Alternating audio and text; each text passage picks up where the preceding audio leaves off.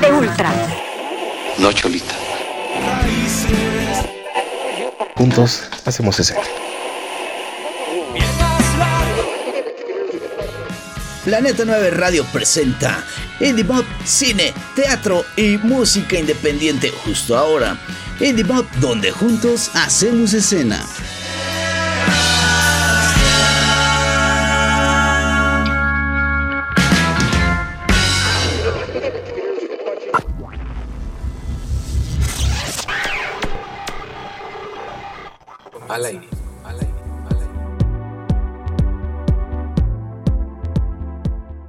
Tal amigos? Bienvenidos a una emisión más de Indie Podcast. Estoy muy contento de seguir en esta plataforma donde pues, ya estamos en esta segunda edición y estoy muy contento de en esta ocasión darle la bienvenida a Mac Lolita. ¿Cómo estás?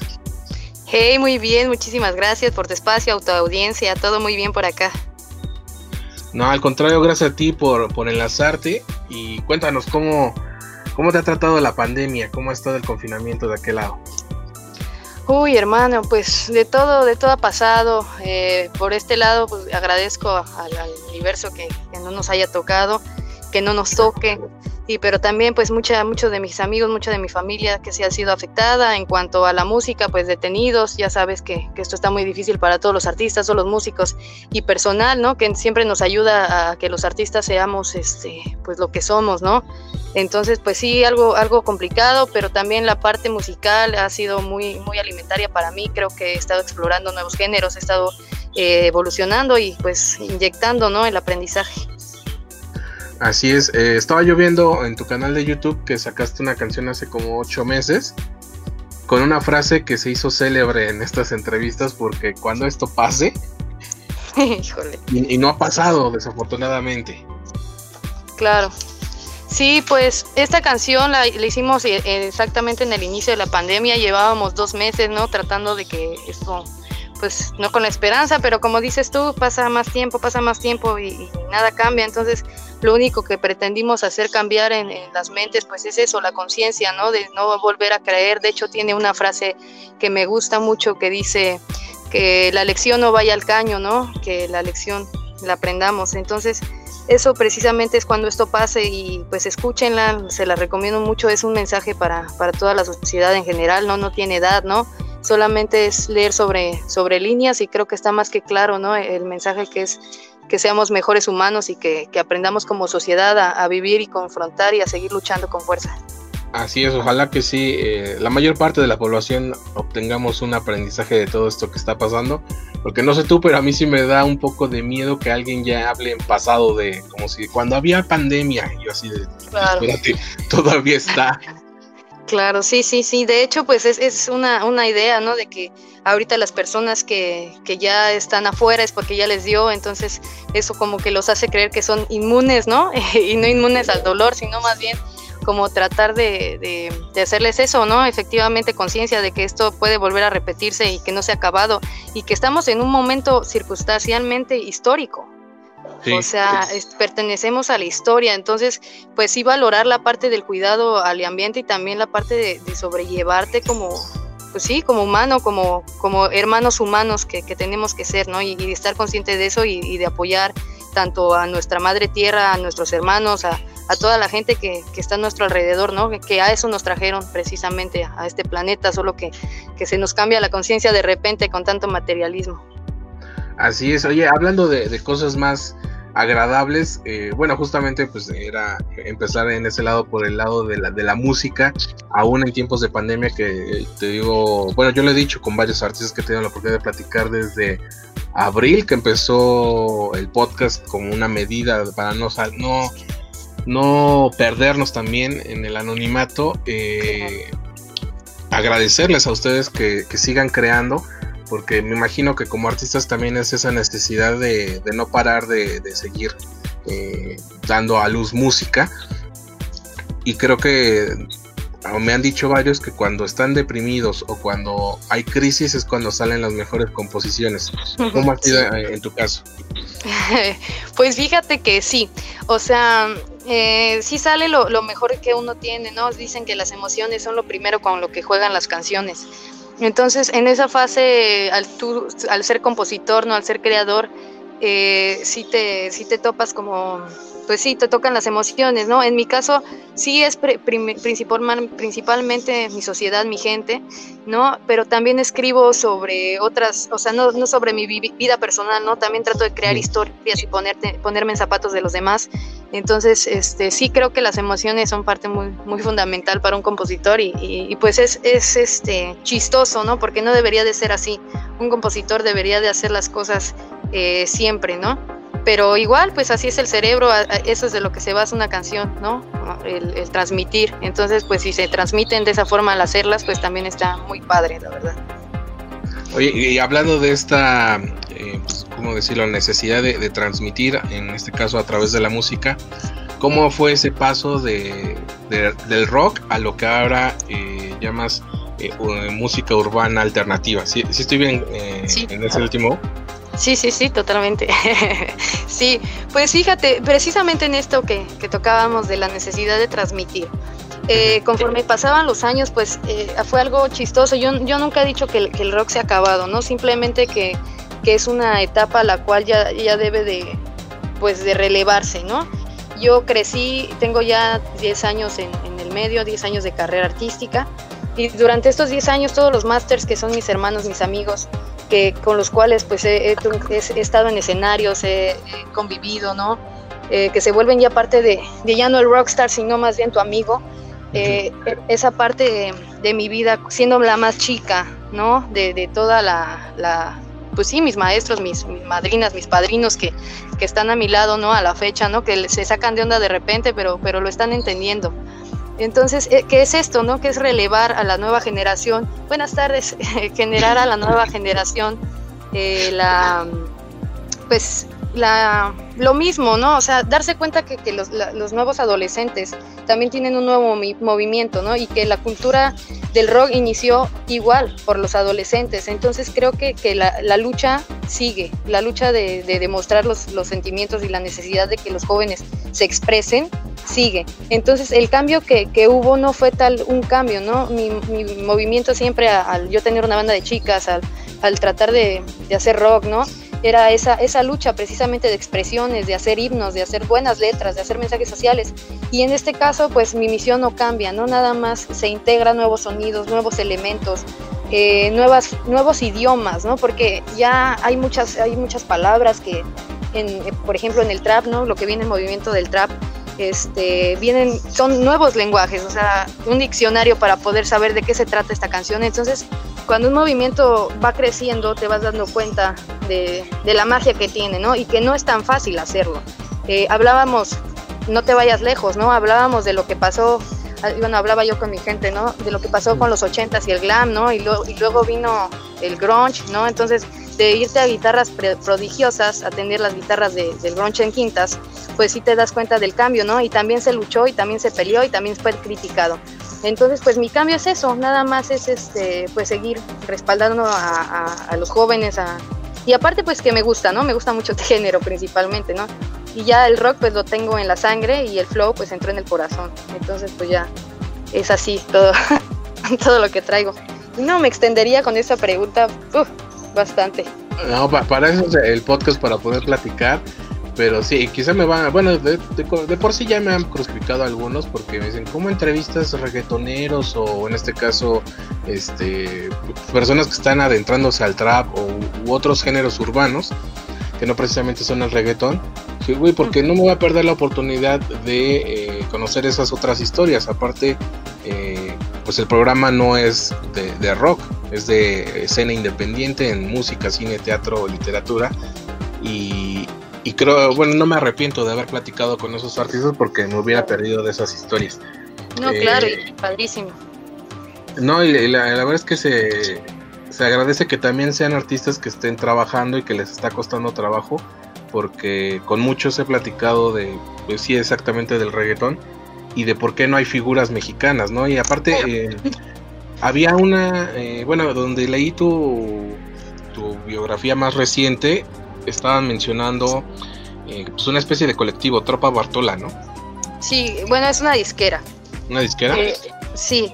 Bueno, de hecho, antes de, la, de, lo que te voy a contestar ahorita, eh, para cerrar la, la, otra pregunta, era este que sí, exactamente, no existen exponentes mexicanos porque a falta de ídolos nacionales, eh, se adaptó el movimiento urbano a, Latinoamérica. Entonces este movimiento viene de Argentina y viene de movimientos distintos. Entonces, este, apenas yo creo que, va a llegar a México esa, esa oportunidad. Espero yo ser una de las, de las que puedan lograrlo, ¿no? De tener una representante mexicana en este género porque sí es bastante difícil, ¿no? Y sobre todo que lo acepte, ¿no? Pero principalmente que lo acepte México, porque México es el mayor consumidor de esta música. Entonces, cuando México acepta que, México también hace buenas cosas, vamos a poder subir muy lejos, hermano, muy lejos. Eh, y para la otra de la tropa Bartola, hermano, este sí, sí somos, bueno, son una disquera que con la cual estoy, estoy trabajando. Es un, pues no digamos lo colectivo, pero sí tiene participando a mucha gente con experiencia. Tiene este, tiene todos los, los departamentos indicados para que, los chavos este, pues puedan volver a escribir la historia, ¿no? Para que sean apoyados y, no solo con las redes sociales. Yo sé que ahorita es muy fácil volverse viral y, toda esta tendencia que hay de, los nuevos artistas, ¿no? Influencers. Pero eh, todo lo que sube y se infla demasiado rápido, así como sube, explota. Entonces, este, pues la parte de la tropa Bartola es eso, ¿no? Darles una orientación, eh, un camino, ¿no? Y pues estar apoyándonos, ¿no? Y, aparte pues que son, son este, muy talentosos todos los, los, seres que, están trabajando alrededor de, este proyecto. Es que sí, arte de, eso que comentas, de cuando México se dé cuenta que, también tiene algo para darle al mundo en este género, eh, las cosas pintarán mejor para los artistas, pero yo creo que en este género y en todos, ¿no? Porque eh, yo estoy agradecido de que nos lleguen propuestas de, de cualquier género de principalmente de rock, pero de Argentina, de Chile, de Colombia y, las bandas de aquí no salen a esos países, obviamente ahorita pues no se puede, ¿no? Pero hasta antes de eh, marzo del año pasado tampoco salían y platicando con muchas bandas eh, no estaba en su panorama el ir a otros países y cuando platicas con bandas de otros países, así sean escenas, y no lo digo en, en un tono despectivo, de escenas más pequeñas como Panamá, Bolivia, Guatemala, ellos sí están pensando en venir a México porque saben lo que tú acabas de decir. México es una plataforma para los artistas, no importando de qué género. Obviamente ahorita está reinando eh, el urbano en la industria, pero eh, creo que es momento de que salga el talento mexicano porque hay mucho en nuestro país. Claro. Porque no, le pide nada a todos estos países que acabo de mencionar. No, no, para nada. Dame un segundito, por favor. Sí. Este. Dame un segundito. Eh, sí, mira, lo que pasa es que. Ay, es que se pasó un carrito de eso de chocolate. no te preocupes, estos son sonidos de, este, eh, del podcast en pandemia. ya me dio mucha pena, pero es que tiene una voz muy chistosa. Este, ya, ya se fue, perdón. Es que me daba mucha risa porque es un, es un niño que grita, de manzana, de chocolate. me da mucha risa, ya sorry. Ay, qué pena. Este, ya se me sacó la onda, oye. me metí corriendo, pero sí se escuchó. Este, ah, sí te decía. Entonces, mira, por esta parte también yo creo que México tuvo un error bueno, la escena, ¿no? Tuvimos un error que, que, era de lo que yo hablaba, ¿no? Dejamos de pasar estafetas. Entonces, en esta parte, pues no es crítica, sino más bien es corrección a futuro, ¿no? Porque pues las nuevas generaciones que, que están manteniendo este movimiento y si por algo se ha colocado es porque todos se apoyan entre todos. y se ve desde las redes sociales, te, vas a grupos argentinos, te vas a grupos de otros lugares y neta ves el apoyo, ¿no? La gente ya da like sin, sin, sin necesitar este o sea, obviamente un buen contenido, ¿no? Pero, ajá, pero no, no, ya no te lo cobran, no es como, ay, me das un like y te lo devuelvo, no, o sea, lo dan de corazón. Entonces, e, esta parte también pues fue funge, ¿no? Por el monopolio que, que se, se, tuvo en México durante bastantes años, que también era, todos vengan para acá, pero yo no voy para allá porque yo soy el rey, ¿no? Yo creo que este es el momento de, de poder este, cambiar las cosas, ¿no? Y, y, dejar un poco al lado el malinchismo, ¿no? Porque pues dicen que nadie es profeta en su propia tierra. Entonces, pues hay que intentar el apoyo, ¿no? De, de uno, aunque sea uno que te escuche, cambiarle la mentalidad. De uno en uno, hermano, de uno en uno. Yo, yo he tratado de, decirles, aprovechemos el malinchismo latinoamericano, porque eh, pues también pasa lo mismo en esos países, ¿no? Llegan eh, bandas de otros países y los reciben, como decimos aquí, en bandeja de plata. Y, y, lo mismo pasa en México, ¿no? Digo, yo trato de, igual a, a, cualquier artista sin importar su nacionalidad. Obviamente que me interesa más que las bandas mexicanas o los artistas mexicanos tengan eh, más apoyo porque pues están en su país, ¿no? Pero eh, si vamos para allá, pues que, que, ellos vengan, pero que todo el mundo esté escuchando la música de estos nuevos artistas. Pero pues es, es, complicado, como tú dices, creo que la fórmula sería de uno en uno, aunque ya este aunque será más complicado, pero bueno, será algo seguro. Sí, pero exacto, exacto, ya no es un volado, esa es la, esa es la idea. Este, y sí, qué, qué buen pensamiento, la verdad, que qué bonito que seas una persona así, ¿no? Como, como te escucho. Y realmente que sigas, sí, exacto, y que sigas compartiendo tus pensamientos y, y, eso es muy interesante. Qué bueno, porque al ser un medio se necesitan estos tipos de personas para, para poder comunicar, ¿no? Y no desinformar. Así es. Oye, y para este 2021 ya que tuvimos un, un buen ensayo de cómo estará este año, creo yo, con el 2020, ¿qué, qué viene para ti en este 2021? Pues fíjate, en cuanto a hablábamos hace rato de los géneros, ¿no? De que decíamos que no solo el reggaetón es música urbana, ¿no? Y precisamente pues en eso en eso me estoy enfocando. Yo tengo un choque hacia hacia el reggaetón de alguna u otra forma, no un choque, sino una crítica, ¿no? Nada más en cuanto a la composición de las letras, ¿no? Pero en, a la misoginia y esas partes, ¿no? Pero después pasando, ¿no? De, esa parte, pues el ritmo me gusta, el género, hay música que se baila y hay música que se canta, esta es música que se baila, entonces también delimitando esa parte, pues me enfoco yo también en componer, ¿no? Y, con mis productores, pues igual hacerlo. Ay, ahí viene el, de los helados, ¿eh? Ya, viene de regreso. Mira, ahí escuchan, Es que, qué pena, mira. Pero ahí va. Oílo, oílo.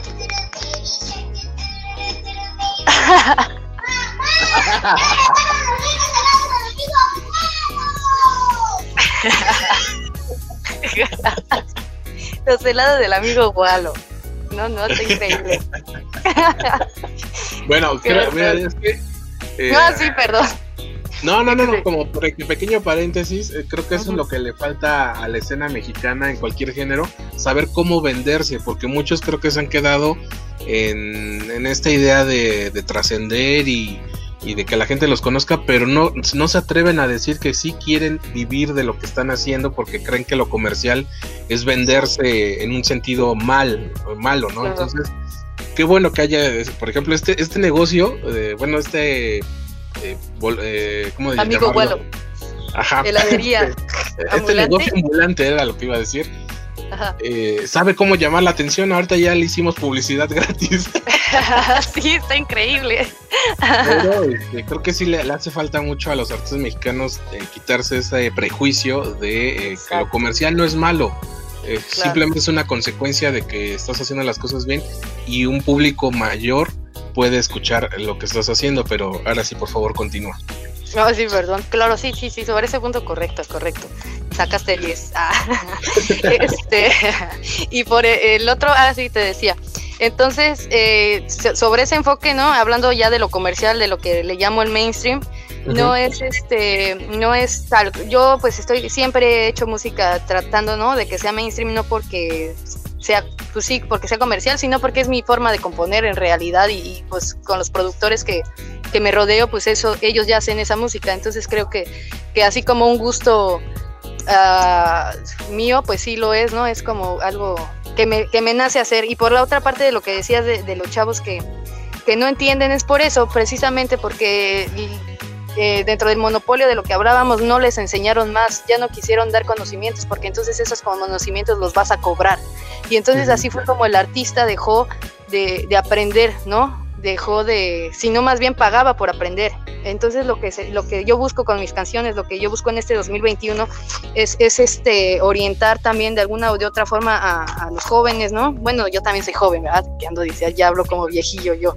Este, pero, pero digo, o sea, enfocarlos en, las letras que sí, que, pueden ser, pueden sonar este, comerciales o pueden sonar bailables o como, como lo quieras llamar, ¿no? El urbano tiene demasiados géneros que, en verdad, eh, si, si, se pusieran a investigar, yo llevo tres años eh, haciendo, o sea, y dándole duro al rap, al trap, al hip hop, eh, eh, no sé, ¿no? Entonces cada uno, por ejemplo, el trap tiene diferentes, tiene trap sad, tiene el trap normal, tiene trap como gótico, metalero, o sea, hay el chingo de, de, cosas. Entonces me recordó a mí cuando hacía rock, ¿no? Y que empezó, no, que ya no es rock and roll, ahora es rock, ahora es rock indie, y ahora es este rock garage, y ahora es esto, y ahora el otro, y, entonces empezó a, hacer el movimiento más grande, ¿no? Porque no solo era la línea del rock convencional, es lo que está pasando, no solo la línea del reggaetón, sino que también el, el movimiento urbano trae de, cola muchísimos géneros y, eso es lo que a mí me impacta, ¿no? Entonces, en la producción estoy este, trabajando estas partes de, los géneros, tal cual, ¿no? Enfocarme a, a, exprimirlos, ¿no? Aprenderlos y a representarlos, ¿no? Que eso es sobre todo lo que, lo que habla la música urbana, de representarla. Entonces, pues si voy a representar a México, pues tengo que hacerlo bien, ¿no? Investigar, eh, empaparme, seguir evolucionando, ¿no? Y, pues conviviendo, estando con mis brothers, haciendo freestyle, eh, pues aprendiendo en la calle, ¿no? Porque fíjate, te cuento, pasa algo que, puta, es, que todo está repitiendo, pero yo me acuerdo cuando las bandas se juntaban a hacer bandas, ¿no? Y ahora los morros se juntan a hacer freestyles en las, en las canchas, ¿no? Entonces ya no llevan su guitarra, sino más bien, pues yo desde morrita, fíjate, desde yo cuando tenía 10, 11 años, este, yo era rapera, ¿no? Entonces escuchaba Snoop Dogg, escuchaba Eminem, escuchaba Dr. Dre, escuchaba Vanilla Ice y así, ¿no? Varias, varias. Entonces me di cuenta, ya después de esa edad, pues dejé de ser, como ser rapera, ¿no? Lo dejé, pero pues ya yo había escuchado Cartel de Santa ya.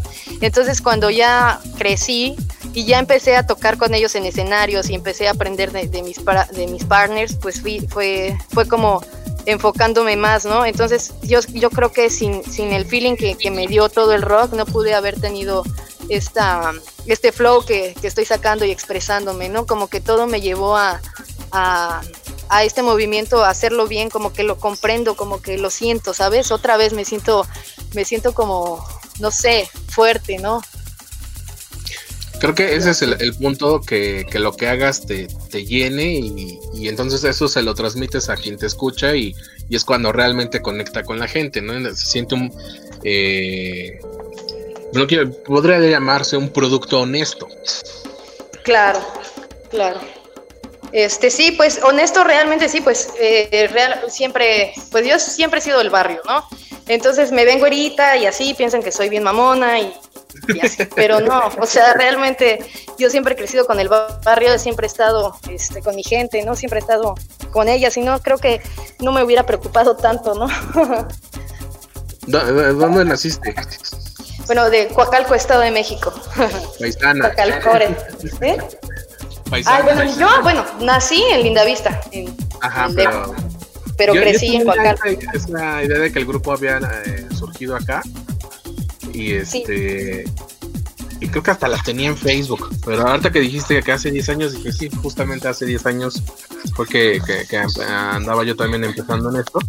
Pero eh, pues se ah. agradece que, que lo digas tú este que sea algo, que lo que crea sea algo también cercano a la gente y, que surge de la gente. Entonces, creo que por eso eh, el, género, además, que es algo muy cierto, eh, entre ellos se ayudan. Y hace, yo lo decía un tanto en broma, eh, cuando un reggaetonero saca una canción, hace colaboraciones con el artista que acaba de sacar y hasta con su perro, pero porque se tienen ese ánimo de, irse jalando unos a otros y cosa que al menos en la escena mexicana no voy a decir ningún género, no se está haciendo porque todavía están, no sé, como si con una idea muy ochentera o noventera, pero aún ellos todavía se estaban ayudando y por eso siguen sonando. Claro, sí, sí, sí, es que ya esta parte de primero empieza la ayuda y luego el monopolio, ahí también es lo que, lo que se, ha, se ha descuidado, ¿no? En este caso, por ejemplo, yo veo, como tú dices, las canciones, yo también me, burlaba y decía, óyeme, ¿cómo para hacer esta canción de, cuatro estrofas necesitas a diez personas, ¿no? Pero luego, luego te pones a pensar, bueno, pero estas personas que hicieron por tal, ¿no? Pues a lo mejor una invirtió, a lo mejor una hizo el diseño, a lo mejor una hizo tal, y en, la, y en las regalías, ¿no? Que es donde el músico se basa, pues ahí va a repartir su, pastel, ¿no? Pensándolo de esta forma. Pero pues también hay otras cosas que, se cambia, ¿no? Y, en, cuanto a los géneros, sí, pues es un choque, pero simplemente hay que pensar que, que, los ciclos se repiten y que cuando se repitan tenemos que mejorarlo y no va a hacerlo igual. Así es, Marlolita, pues, qué gusto poder platicar contigo. Eh, mucho éxito en todo lo que venga y gracias por seguir creando. No, muchísimas gracias a ti, a tu espacio, a tu audiencia.